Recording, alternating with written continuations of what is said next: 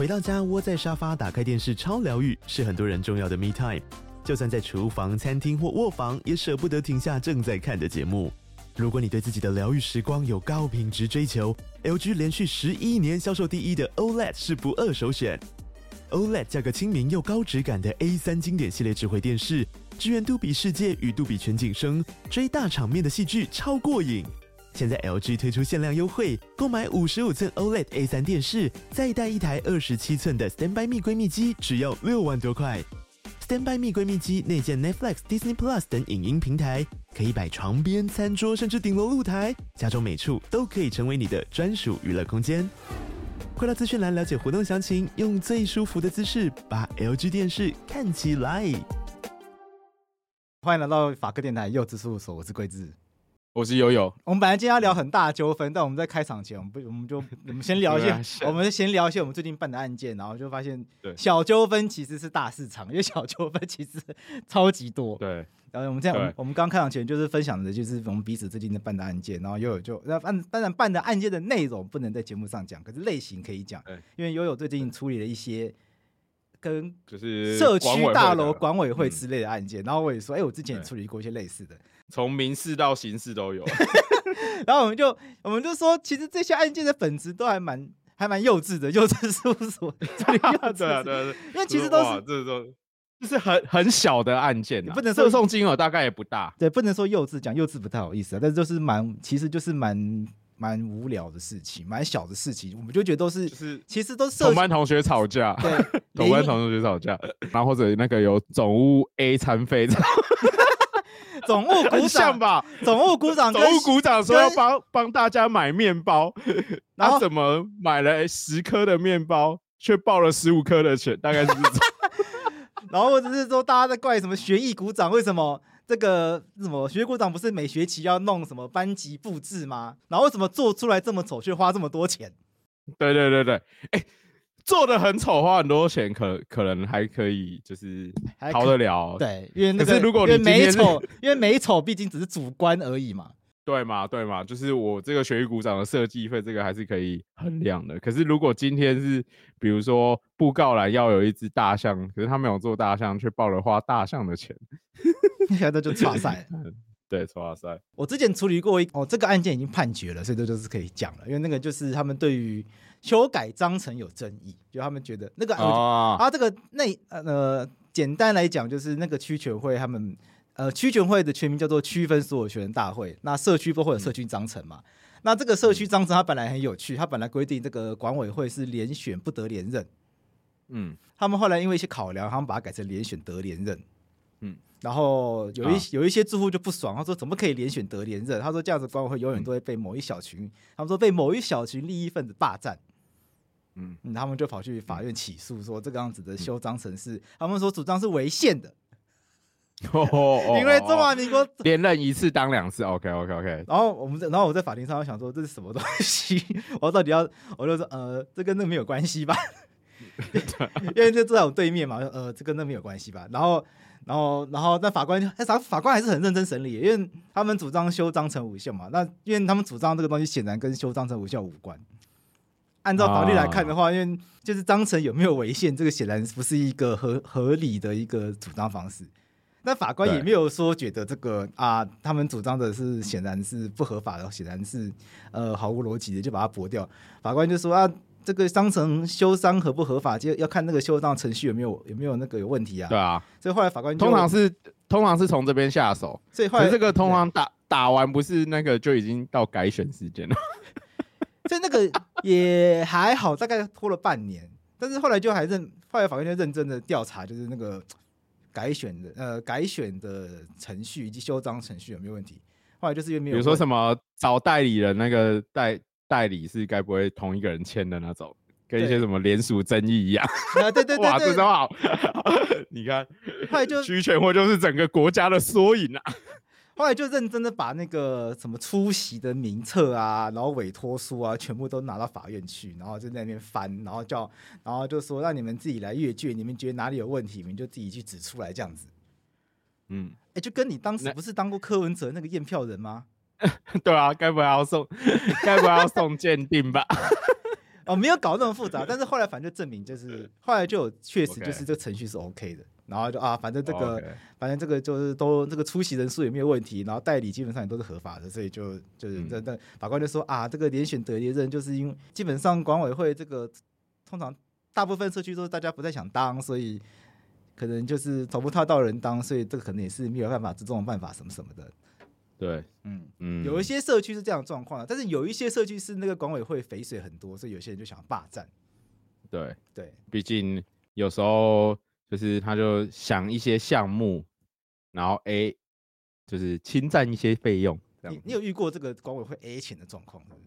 我最近有些案件，他们需要协助处理的状况就是这样子，就他们认为前前面的主委确实有一些克扣款项的状况，像。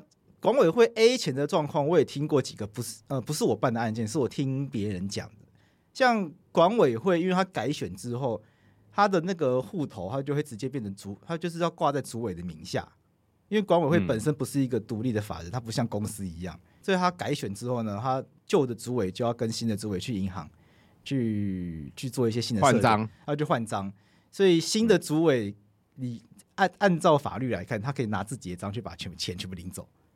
因为大大小章都在那边啊，就大小章都在新的主委那边，所以过去，而且应该说，理论上应该是要财委跟主主委分别管一下这些东西啦。理论上，财委跟主委应该一人拿一颗。那你？可是实际上，通常是财委跟主委应该是好朋友吧？我 主委说要这样子，才会说好啊，好啊。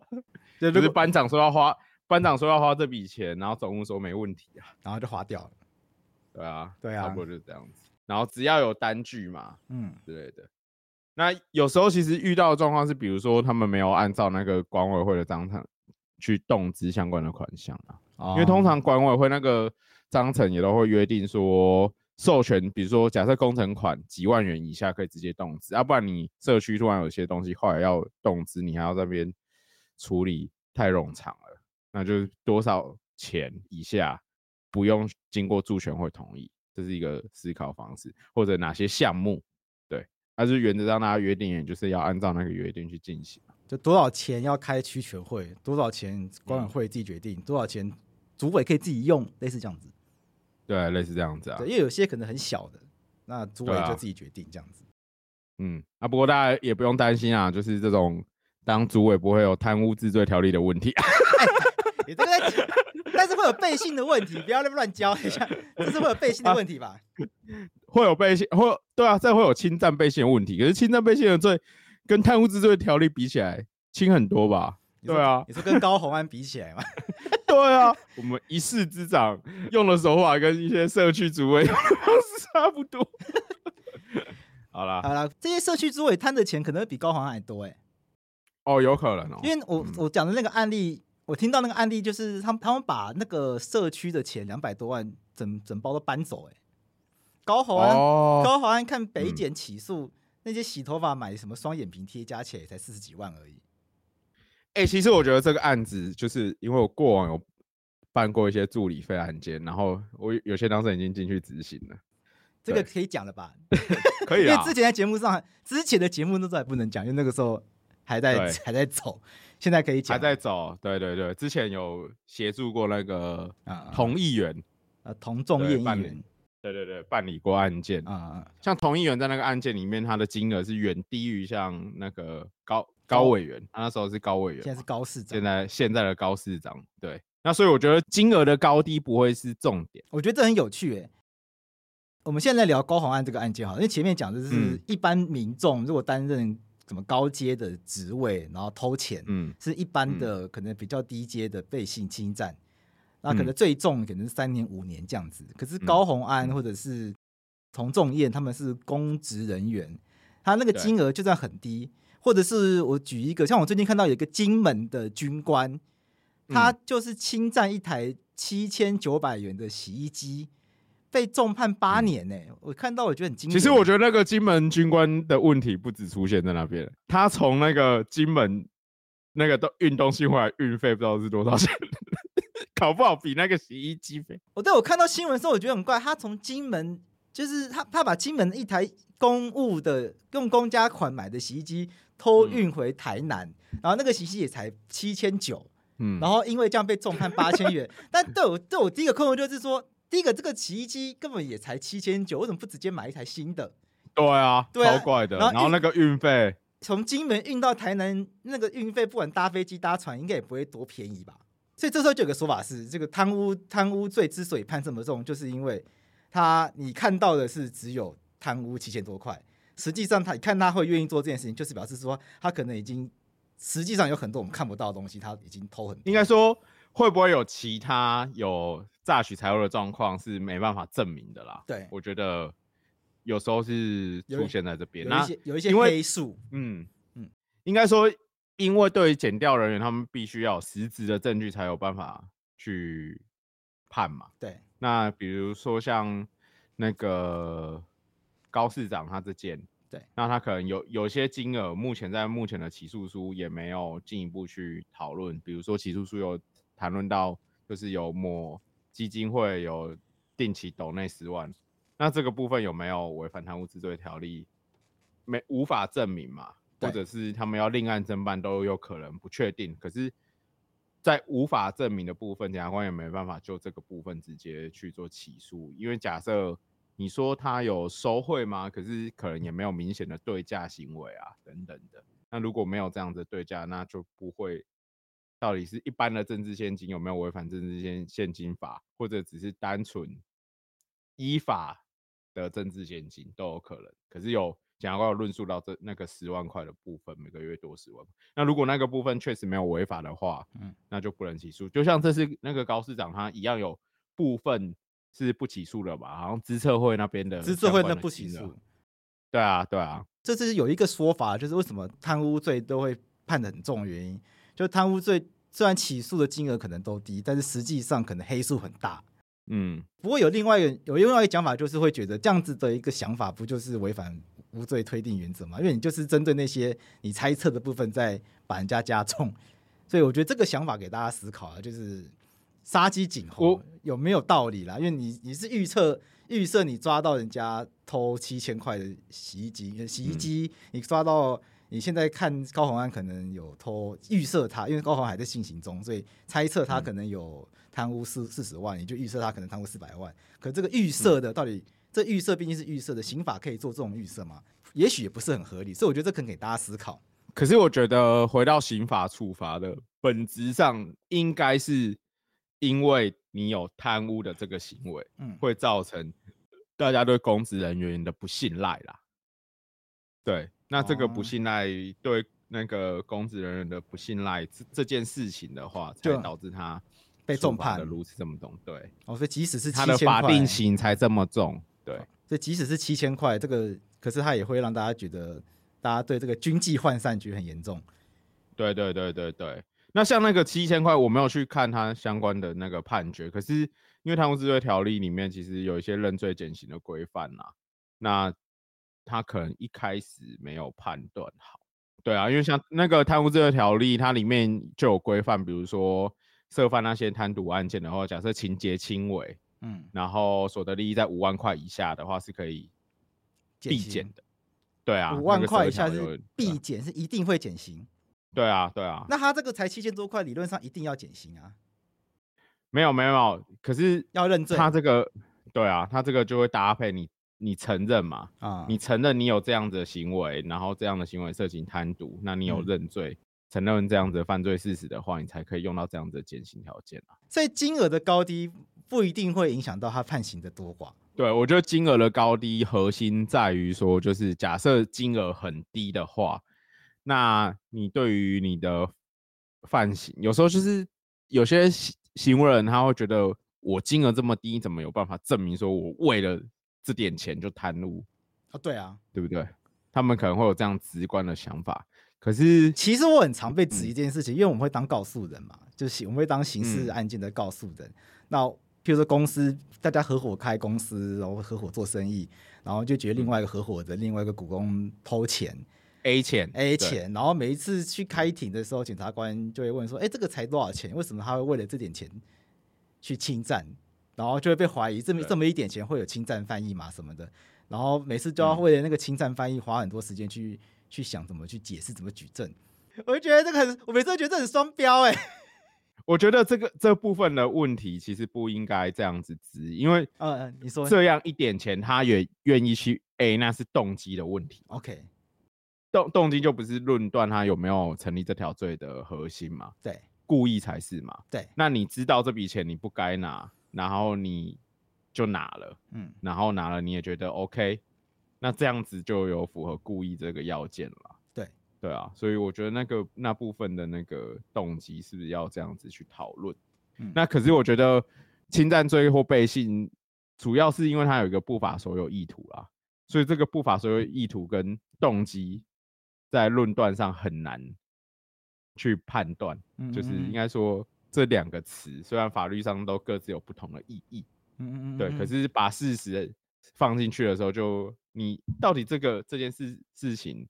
为了这一点钱，他会不会 A 的这件事情，到底是动机还是所谓的不法所有意图？OK，动机就是他想不想，他会不会想要做这件事情，跟他知不知道他做这件事情是错的，嗯，是不一样的问题。嗯，对啊，就他知道这样子是错的，然后他还愿要做。因为高浩文在记者会他有说嘛，就是我为什么要去。为了双眼皮贴这么小的钱去贪污，嗯，但这其实是动机层次的问题。对，我觉得是比较像动机的层次。跟我知道我不应该贪污双眼皮，嗯，跟跟我知道拿公家的钱去买双眼皮贴是错的，其实是两回事。而且以高市长的案例，它会有两个层次嘛。第一个就是那个低薪高报的问题嘛。啊，当然这个低薪高报，他的解释是说。助理为了回捐薪资，I I I don't know。对，不过这边想要讲一下，就是我们今天聊高华安市长的案件。好了，大家会觉得我们是侧翼嘛？那你就觉得我侧翼吧，无所谓。但我觉得就是就事论事，因为今天资讯已经出来了，因为北检有新闻稿，所以我们可以针对北检的新闻稿做比较详细的讨论。然后刚好可以，我觉得也可以对照很多类似的案件，因为悠悠有办过童仲彦议员的案件。那童仲彦议员其实是绿的嘛，嗯、他其实曾经是民进党党员嘛。嗯那我们我觉得我们可以对照一下李颖梦的案件，然后也可以对照一下，嗯，呃，潘怀忠的案件，潘怀忠是国民党的，也是蓝的，嗯，所以其实类似的案件，嗯、因为贪污这种什么助理费、加班费的案件，蓝绿白现在都有了，都有了。时代力量，其实我前时代我觉得可以有，所以我觉得已经，我觉得，可以把它简化成助理费案件啊。A 助理费有很多很多种不一样的 A 法，你有可能是直接就是虚聘一个假的助理。就这个人没有实际去做助理的职务，嗯，这是一种类型。OK，第二种就是比较细致的，就是这些助理都有工作啊，可是你实际上没有给他这么多薪资。你 OK，你跟你跟立法院说这个一个人薪资是七万，但是你实际上只给他们五万，这样五万，然后两万要回来大水库，要回或者自己的口袋之类的。那像高市长他状况是回去大水库，他是回捐型的。对，那是回捐型，是回捐型的。对那是事实上回捐型的这种抗辩，在过往的助理费案件，其实也也都有啦。OK，也都有这样子的回捐的例子。可是举例来讲，就是减掉在侦办这些案件的话，它像第一种类型那种虚报助理型的，就是他实际上没有做助理工作的这种类型啊。嗯，减掉他们可能发现的方式，可能是比如说他怀疑这个人是人头助理。他可能去先调取他的那个金融账户往来记录啊，就是银行账户啊。嗯，那、啊、如果你是假的助理，你那个领钱方式大概是怎么领？可能通常过往有些案件，他就是他们那些布置其实有的就在主任那边啊。嗯，就是助理的头那边，然后时间到了，就是这个助理的头帮这些助 助理全部的钱都都领完 了。哦，对对啊啊啊！这不符合一般人日常生活的使用习惯嘛？对。一般人你是缺钱才会去领钱嘛？你会月初的时候一口气把全部的钱领完吗？不，不太不太正常。所以这边就这边就是一个初步查核的状况啊，当然不可能。就是为什么钱一进到你的新转户，然后一瞬间领？对对啊，你就之后再搭配证人的证词等等的去去去举证虚聘助理的状况。如果真的，因为一般都会先从这边下手，那在第二个层次，就假设你怀疑这个人是虚聘助理，但就是这个。人真的是虚聘吗？还是他真的有做一些助理的工作？OK，刚刚在讲第一个类型呢，第一个类型是虚聘，嗯，就这个人根本不是助理，却把他拿来挂人头领钱。那这种类型基本上一定会中嘛？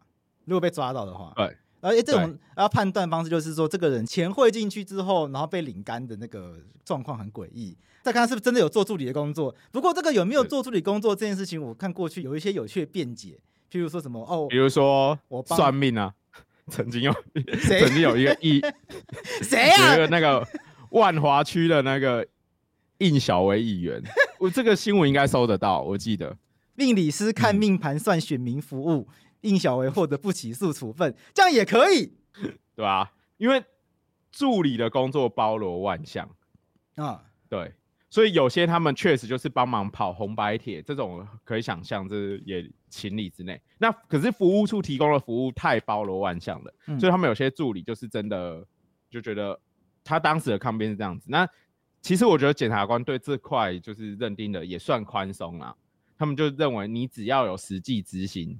职务就可以了，所以这样我我先讲一下，这应小薇那时候被指控拿他妈妈拿来挂人头领助理费，嗯、因为他妈妈看起来就不太像是他的助理。目前看看到新闻资料是他妈妈有中风的情况，嗯，所以可能不是一个行动方便的人士，嗯、所以就会被合理怀疑，就是呃这样子的一个。年迈的长辈，然后又不良于行，真的有办法做助理吗？这大家就合理怀疑这个是一个人头。嗯、然后应小维就说：“嗯、哦，他妈妈因为不方便行动，所以就在办公室里面处理文宣，然后参加育幼院的出席育幼院，嗯、然后帮这个选民算命。”嗯，然后对，然后还被地检署就接受哦，那这个算命也可以作为一种选民服务。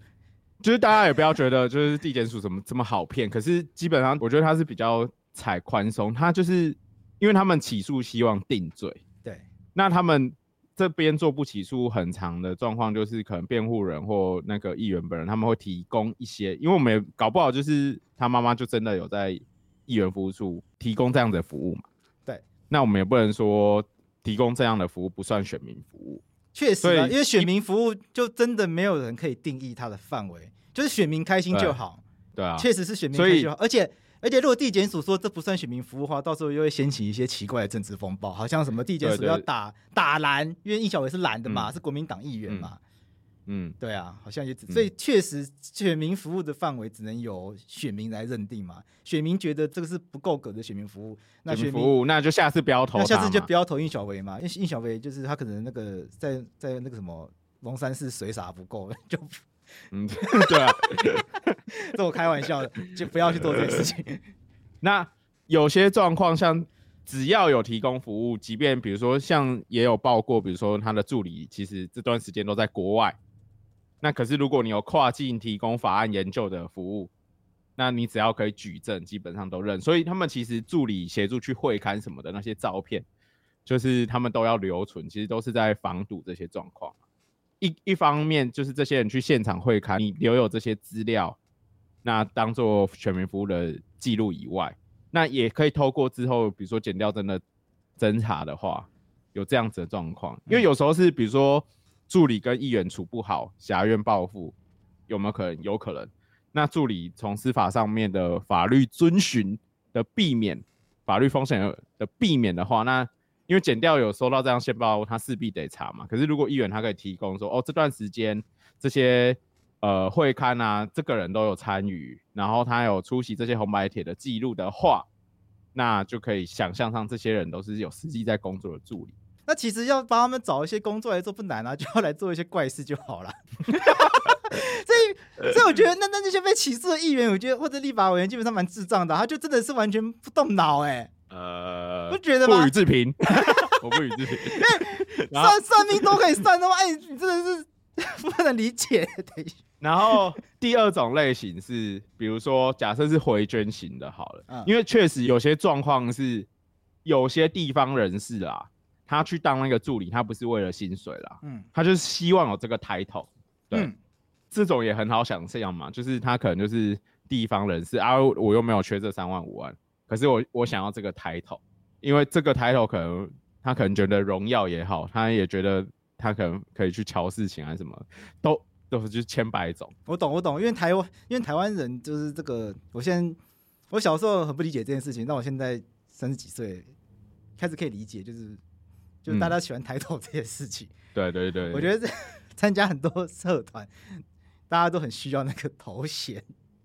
对对对，那这个头衔可能对于部分的地方人是有利。那他不缺钱，那他觉得说，嗯、那我就是要嗯挂这个助理。嗯、也许他也可能是为了理念啊，他就是一个有钱人，他需要认同感。我觉得这件事情是他需要认同感，他需要被他需要被认同。比如说他支持你的理念，所以他想要被认同成国民党的谁谁谁，民进党的谁谁谁。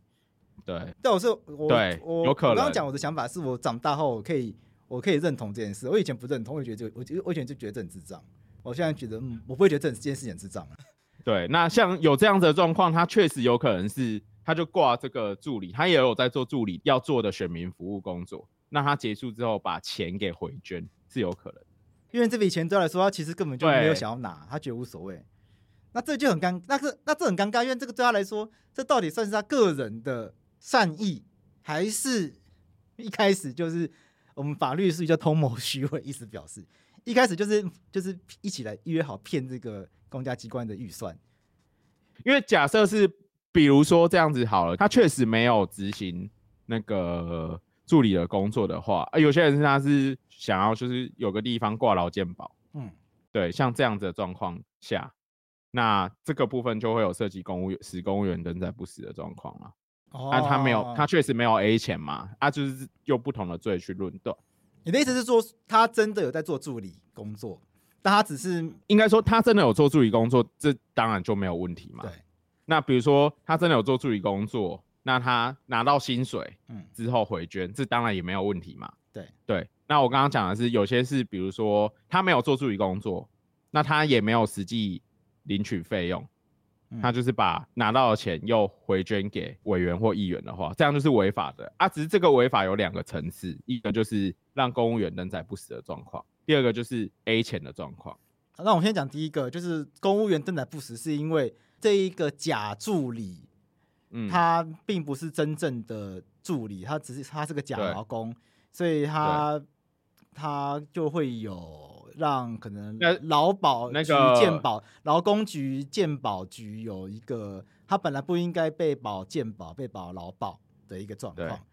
对，还有那个地方议会那个助理的登载啊、名册啊，那些其实都都是公文书嘛，就就会有这个状况。那第二个层次是，好，他确实有把钱回捐之后，再就是议员跟委员如何使用这些钱，嗯，就是下一个。假设这些钱用于公用，其实很多那个都会这样主张啊，因为比如说他们会需要地方服务处的设立啊，等等的地方活动的办理啊，这些都要花钱嘛。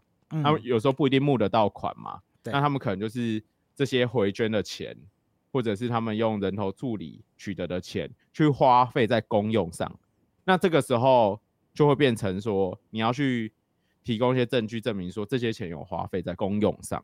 哦、oh，OK，那可是花费在公用上不等于无罪，花费在公用上还是被会被认定为贪污治罪条例。因为我这几天请听一帮我整理资料，嗯、就是发现童仲彦那个案件，嗯、他把钱花在什么服务处的网络水电也被认为是贪污，我就觉得、欸、这没有服务处，那为什么服务处网络水电不是选民服务？服务处的网络水电使用上，就是那些是委员跟议员要自行支出的啊。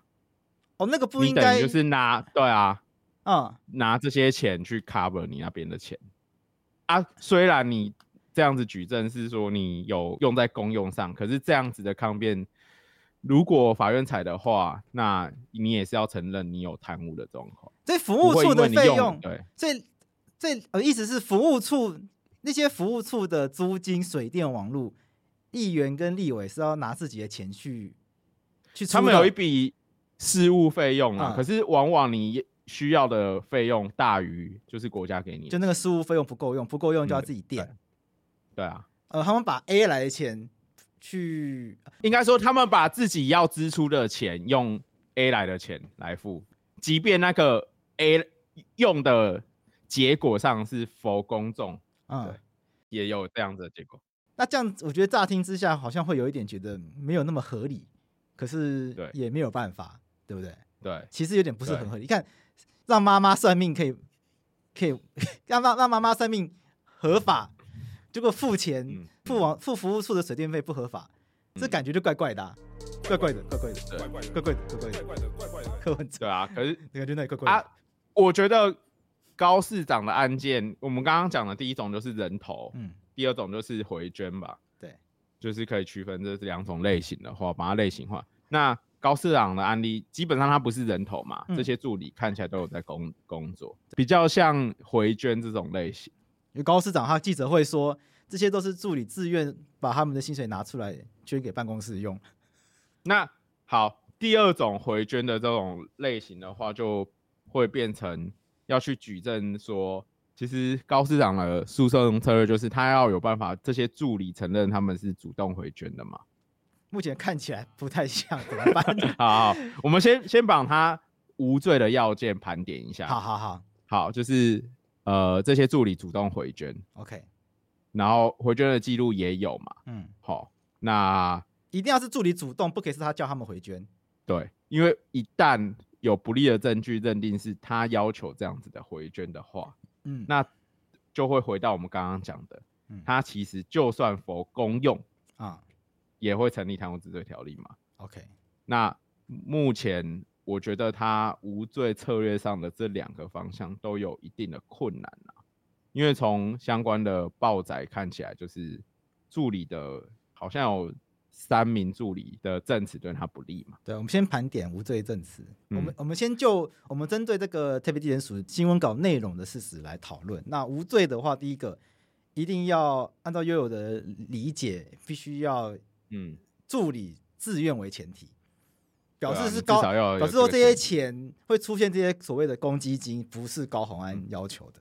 这这个前提就是助理他拿到之后，他就是愿意要回捐，嗯，而且也知道他并没有低薪高报的情况，嗯，他知道他就是值这样的薪水，类似这样子。OK，那这边高市长也要有办法说明说，为什么这个助理给他这样子的钱。为什么这助理会领到，譬如说七万块，可是他们知道他实际上他们只拿五万块，所以会拿多出来的两万放到立法院，呃，拿到他们办公室的公积金里面去。事实上，这个是要有办法在侦查中就说明的，而且他跟助理的证词必须要吻合。因为一般助理，如果你是一般型的助理，差不多薪水就是那样子吧，就是四万左右。嗯、那假设有特别高，一定比如说他可能是某个地方庄脚。那他可以统落这些票源，嗯，哦，然后他跑通他特别勤的这类型，那你你要讲出一个理由嘛？对，哦，然后而且助理也这样子的认为，他可以笼络当地十大公庙，然后八大社团，对啊，之类的，我可以从民进党那边挖角超多票，对 对啊之类的，我这样的信赖之友会 变成 高友会，对啊，比如说他有这样子的功能，给我高薪很合理吧？对啊，那可是。因为通常这种案件一发动的时候，我不确定啊。通常助理费会被办，就是助 助助理自己出来的，主顾关系不和，对啊。从媒体资讯来看，主顾关系就是劳资关系蛮紧张的。对对对，劳资关系紧张比较容易产生助助理的案件啊。其实那个从那个台北市林议员的案件 也是这样子嘛。林，大家。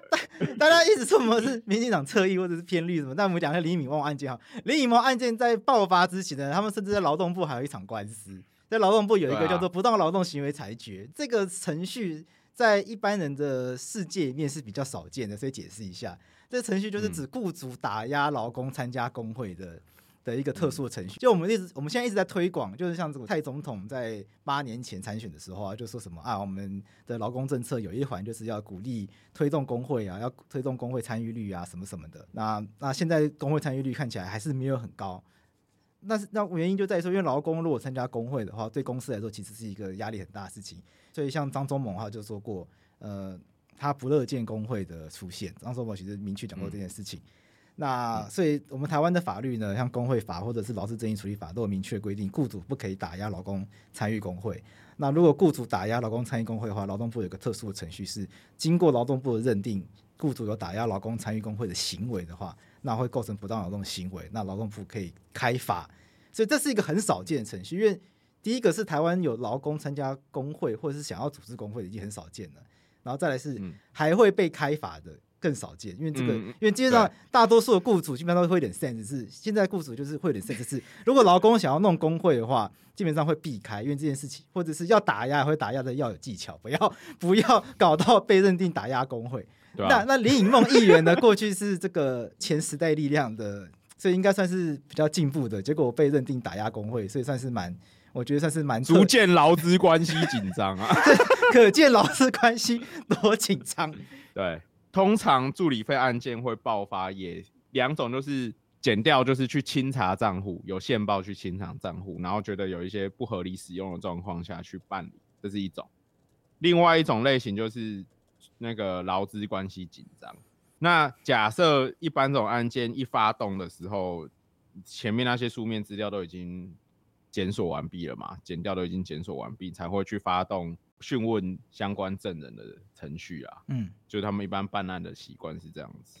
对，那在这个步骤的时候啊，你如果在劳资关系紧张的情况下，你就连一般正常的情况下，你说你们的证词要一致的话，通常就是双方讲的都是事实啊。嗯，比如说回捐这件事情，就是。就是事实，所以有这样子的情况下，不然讲难听点，就是你们要试一下串证。但是串证这件事情，这、啊、我们当然不可能去做这件事情嘛。对啊，那假设你们在劳资关系已经紧张，然后又发动搜索的时候，你怎么可能？怎么可能叫他跟你串证？对，讲难听是这样。对啊，讲难听。而且我讲直白一点好了，嗯、我讲直白一点好了。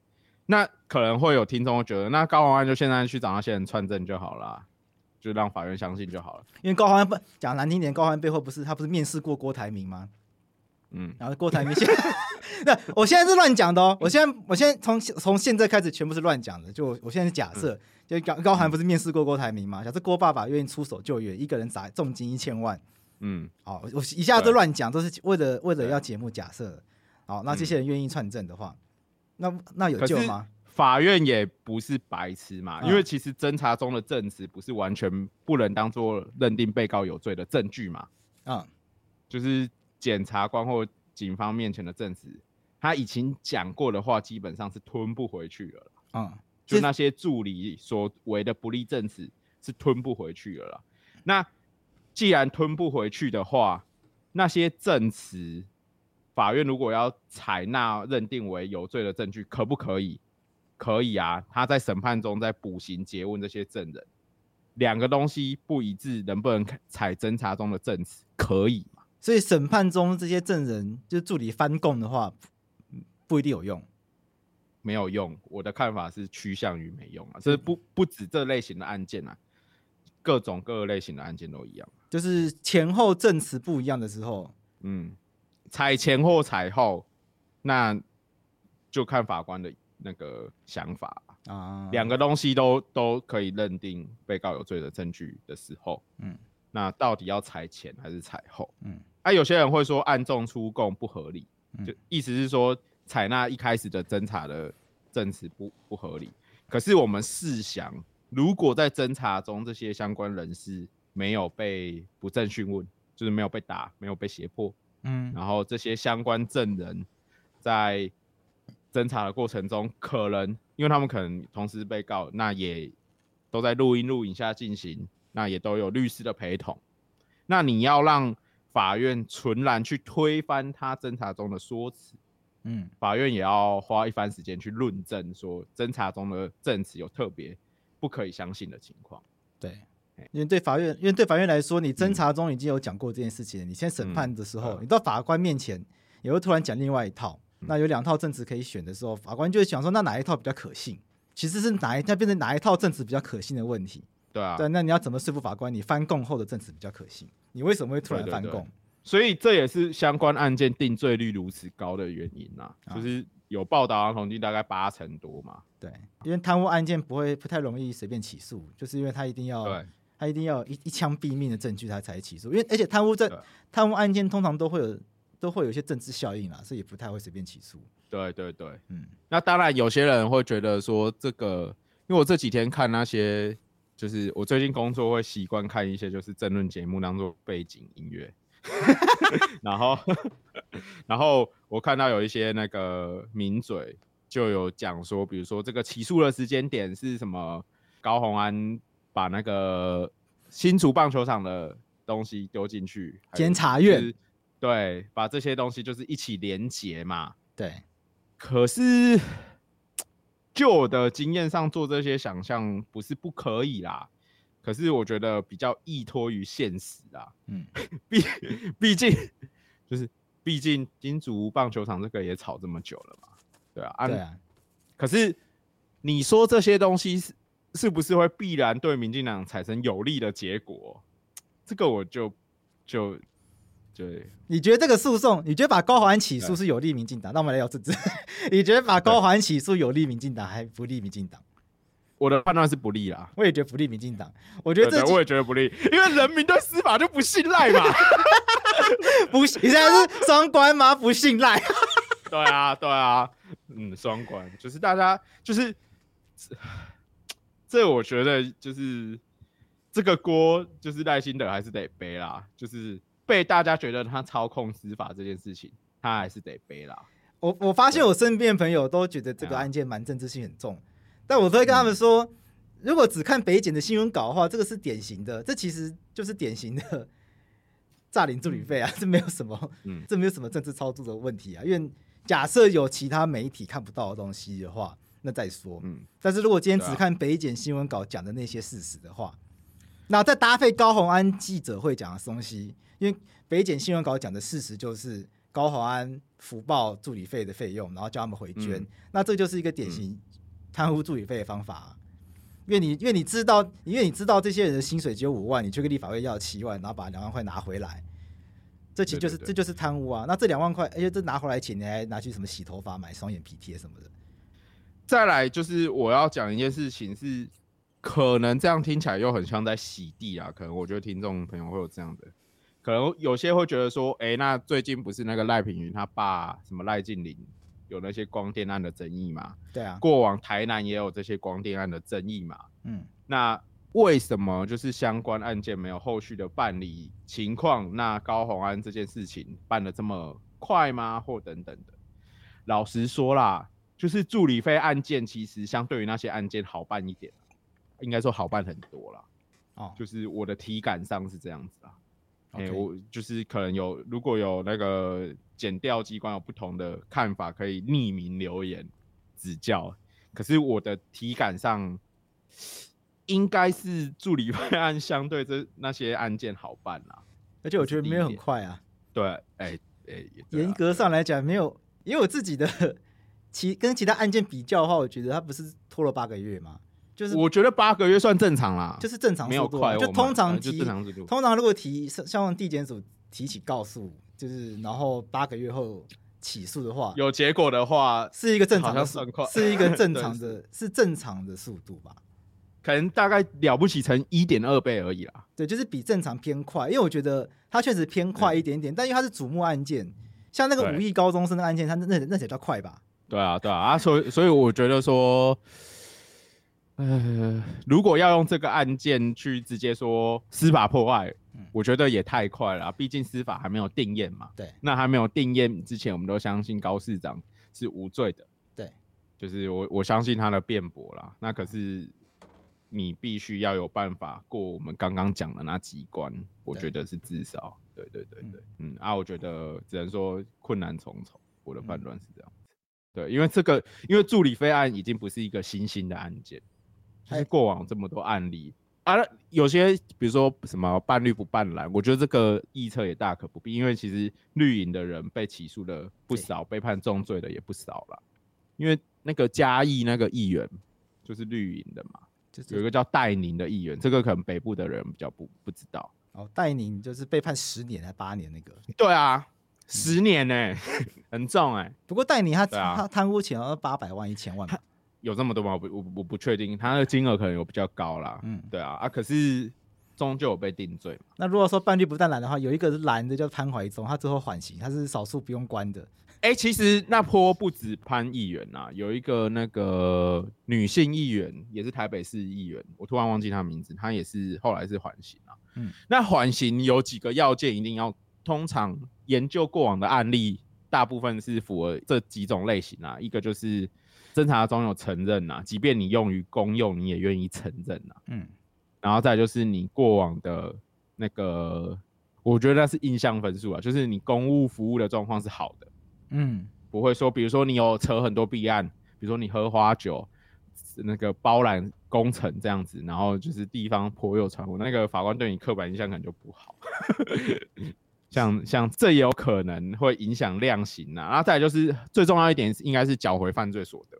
像汤怀忠，他就是一开始就认罪嘛，就他一开始就认罪，然后立刻把钱全部缴回，然后从头认罪到尾。对，他就直接缴，嗯，缴回犯罪所得。OK，是要被认为，因为假设我们试想啦，为什么会愿意缴回犯罪所得？其中很重要的一点就是，其实你没有想要 A 这些钱嘛，你有可能是不懂或便宜行事嘛。啊啊，那我根本不 care 这些钱，所以我缴回去嘛。OK，当然，另外一方面的解读会就说，干你就是被抓到，现在才缴回去啊。对，可是假设你原本就有办法证明说你有相关的证据，可以说你就是用于公用，然后因为我觉得选上立委、议员或者你从政资历再久，不等于你法律知识很好，然后你的那个法律风险的避免都一等一，我觉得这很难画上等号啦。嗯。对啊，那假设这件事情大家同意的话，那难免会有触法的状况。那缴回犯罪所得，然后愿意就是面对后续的，比如说缓刑也好，褫夺公权也好的话，那就不一定是要这么严重的苛责这些政治人物。OK，然后今天高虹安就可以聊这么久。对啊，那下一个话题，我们下次下期再聊就好了。好，好，不用了，在我们下次还有东西可以聊。那高红安这个是要快点上啊，我怕那个风头过去，应该不会吧？不会啦，这应该会维持一阵子。高虹安，而且我下礼拜下礼拜四就会上。我们来猜测一件事情好了，就是高虹安会不会，就是现在不是会讨论那个什么郭科合不合吗？对，我觉得高虹安搞不好是促成郭科合体的一个重要的因素啦。为什么？毕竟因为高委员或高市长毕竟是从红海出生的人嘛，对，他的户头里面。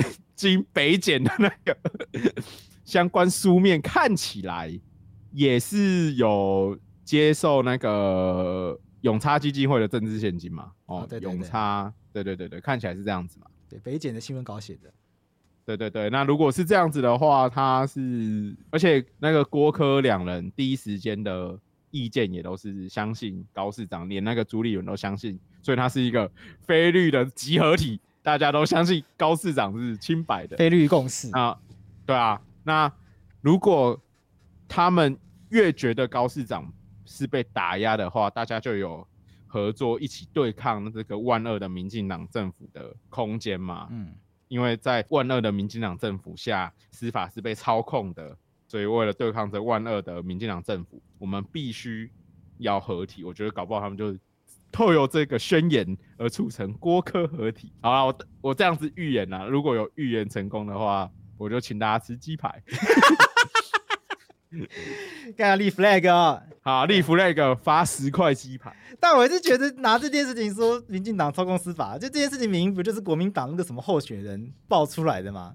哦，对啊，这件事情从头我觉得 我觉得那个人超可怜的哎、欸，你看他去年爆料，然后被大家忽视，然后他票也没有，他也没有选上，然后对，然后这次那个朱立伦还出来帮高虹安讲话，然后说跟我我被捅好几刀，我觉得他完全他才是真正的边缘人，而且我现在甚至想不起他名字，林根人啊，林根什么的，林根人，林根人啊，是这个名字啊，对啊。对啊，因为前几天我朋友说这个件事情不是民进党打很凶吗？我说没有，这件事情从头到尾就是国民党开始打的，啊，这件事情从头到尾就不是民进党开始打的，啊、嗯，民进党就是顶多就是就是打打蛇随棍上。而且我觉得，如果说你要说什么光电案没有办的话，其实陆续减掉都有办一些光电案件啊，然后贪。赌的话，民进党政府至少像我在台南，我知道那个都发局的那个有相关的案件啊。嗯，他到底是我有点忘记他是不是光电案台？南都发局局长不是有一个被起诉被判刑了吗？前几天有对啊对啊，所以你说办绿不办蓝这件事情，我觉得我比较保留意见啊。只是大家可能会觉得啊，你那是办那个都发局啊，怎么没有办黄伟哲之类的，可能会有这样子的质疑嘛？啊，对不对啊？啊，可是。我不知道哎、欸，那你要办黄伟哲的话，就是证据要够啊。就是你证据没有够，对啊，你要直接说司法全部都是为民进党服务的话，那我觉得这不是不能下这个结论，可是这样子太快，臭不可闻啊！对啊，对啊，臭不可闻。可是高高虹安的案子，我们就聊到这边。我觉得高虹安的案子，我们就事论事，可以跟其他案件比较。对啊，他的是把高虹安案件用用北检的新闻稿去跟其他案件比较。我们今天大致上讨论到这边，那后续的 follow 我们会再继续帮大家 follow。那也许那希望可以给大家一个比较清楚的轮廓。对，应该有啦，应该有啦。今天就是讲了很多，如果那个大家有那个各。全台各地不分男女各议员有相关的服务的话，可以可以来找我们。服务需求的话，可以找我们。我觉得，我觉得今天这一集应该对民意代表的有最大的收获，就是至少知道怎么做，不会中这件事情。对啊，我觉得一般如果就是有相关做政治工作，你去做助理也好的话，你、啊、就是。大家有政治抱负，然后去当议员助理也是很常见的状况。对、啊，那可能就是要提醒你自己的老板说，用于公用也是违法的，因为我觉得这是最多人的误区。对，像同众院那个用于公用也是违法的，其实蛮，其实我我蛮惊讶的。违法的。那我觉得应小薇那个算命是合法的，我也觉得蛮惊讶的。对，那大家就是 大家知道、嗯，那大家就知道以后要怎么操作。那我们今天就到这边。哎、欸，讲这样子，大家好像是我们教他怎么逃逃，不是我们教他，台北地检署教他，然后大家知道这边干、okay, okay. 嘛？没有开玩笑的，就好像什么臭不可闻一样。以上都是开玩笑的，然后去到这边啊，啊，选民会有评价，选民会有评价。好，okay. 对，选民会有评价。好，评价上搞不好是支持啊，然后大家。好了，就到这边，大家就下次再见，拜拜。好，下次再见，拜拜。